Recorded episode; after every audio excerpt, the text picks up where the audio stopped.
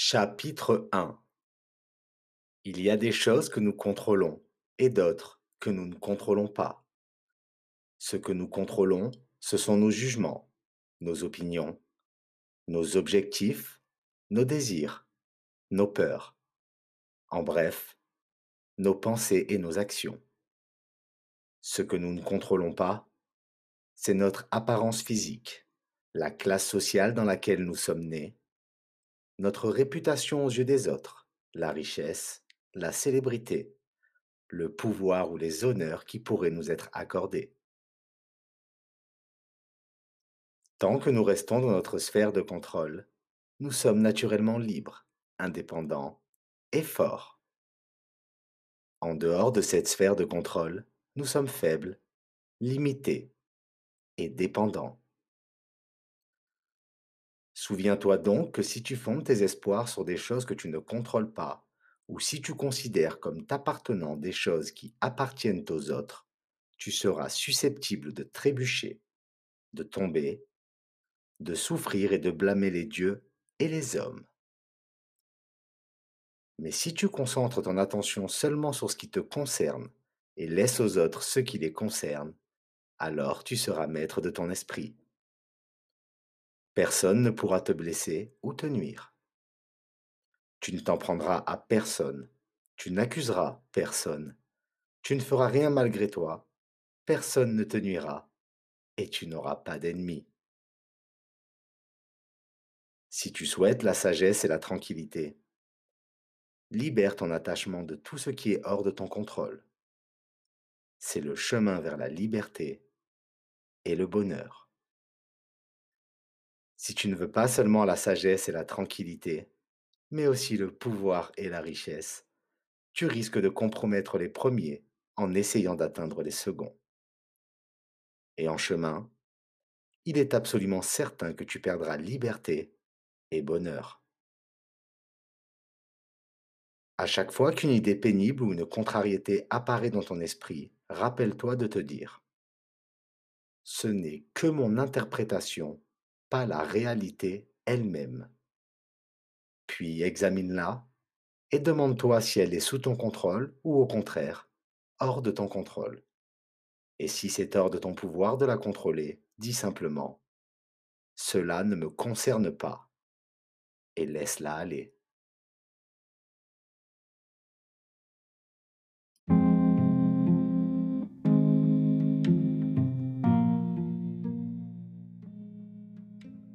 Chapitre 2 Supprime tout désir et limite ton aversion à ce que tu contrôles.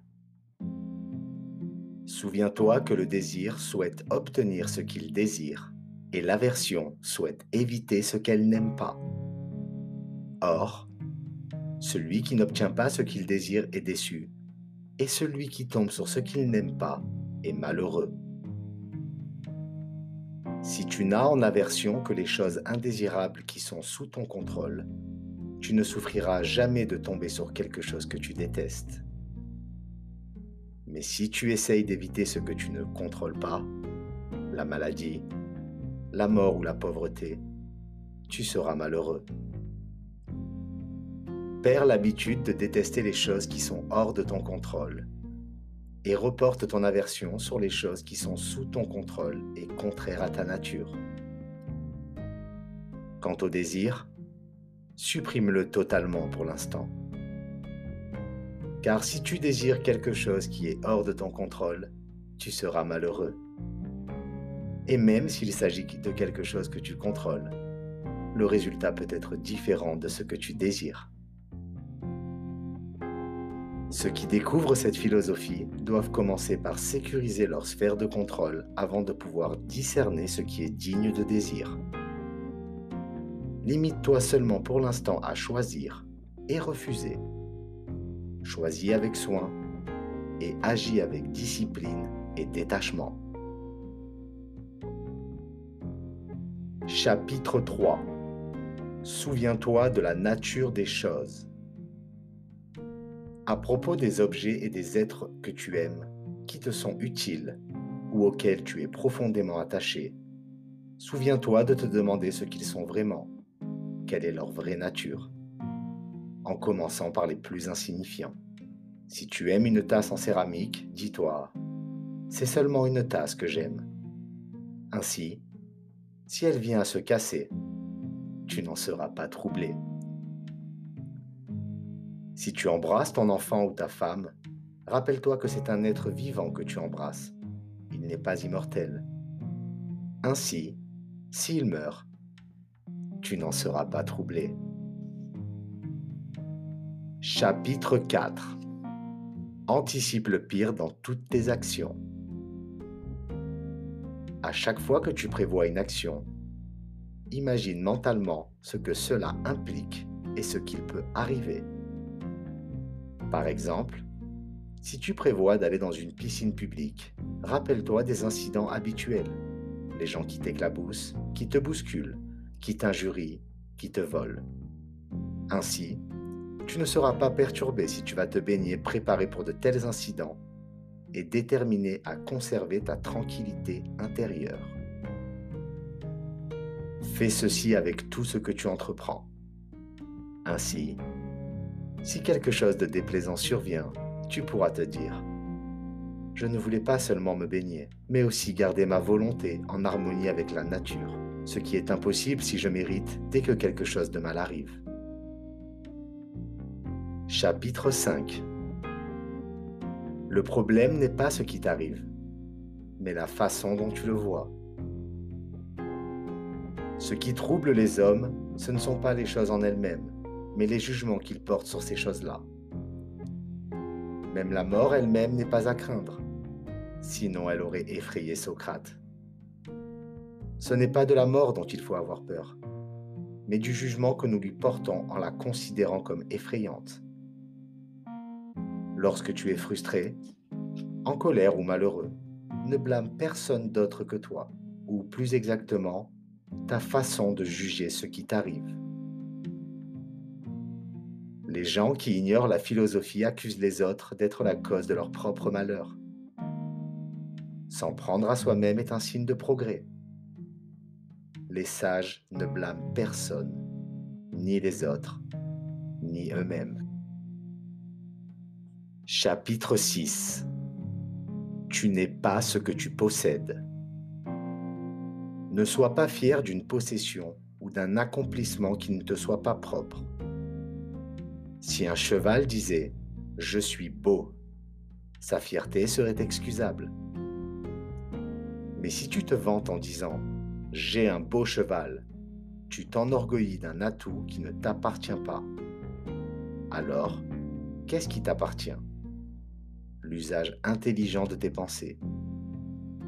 Lorsque tu vis et penses en harmonie avec la nature, c'est-à-dire que tu utilises ta raison, tu peux t'en enorgueillir, car alors tu t'enorgueillis d'un bien qui est à toi. Chapitre 7 Reste toujours concentré sur ta mission. Si tu es matelot sur un bateau qui fait escale, tu peux décider d'aller à terre pour ramener de l'eau. En chemin, tu peux t'amuser à ramasser des coquillages ou cueillir des fleurs. Mais tu dois toujours être attentif au bateau et écouter le signal du capitaine qui t'indique de revenir. Quand il t'appelle, tu dois tout abandonner pour ne pas risquer qu'il parte sans toi. C'est la même chose dans la vie. Si à la place de coquillages et de fleurs tu as une femme et un enfant, tant mieux. Mais quand le capitaine t'appelle, tu dois être prêt à tout abandonner et ne plus y penser. Et si tu es vieux, ne t'éloigne pas trop, tu ne seras pas de retour à temps au navire. C'est la même chose dans la vie. Reste concentré sur ta mission, toujours prêt à éliminer les distractions. Chapitre 8 accueille les événements tels qu'ils surviennent. N'espère pas que les événements se déroulent comme tu le souhaites, mais accueille les événements tels qu'ils surviennent. C'est le chemin vers la tranquillité et le bonheur. Chapitre 9 Les problèmes n'affectent pas ton esprit.